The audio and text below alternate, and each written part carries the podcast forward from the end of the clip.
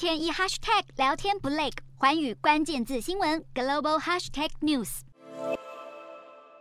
对准毛小孩的鼻子拍照上传，作为身份辨识。在西班牙的世界行动通讯大会上，有南韩业者展示鼻纹辨识软体，饲主只要上传宠物的鼻纹照片，就可以登录身份。如果将来宠物走失，可以快速验证身份。鼻纹辨识将来可望取代晶片辨识。与台湾不同，南韩饲主大多不能够接受宠物晶片。虽然从二零一四年开始，南韩立法要求宠物狗植入晶片，但因为手续复杂，加上担心宠物健康，登记状况并不踊跃。而如果之后使用鼻纹辨识，不止程序简单，如果饲养的是猫咪，也更容易把握鼻纹状况。根据业者的实验，这款软体的辨识准确度高达九成九。未来如果鼻纹辨识普及，不止宠物走失可以快速找到饲主，如果宠物被弃养或虐待，也可以马上锁定当事人，有效缓解流浪动物问题。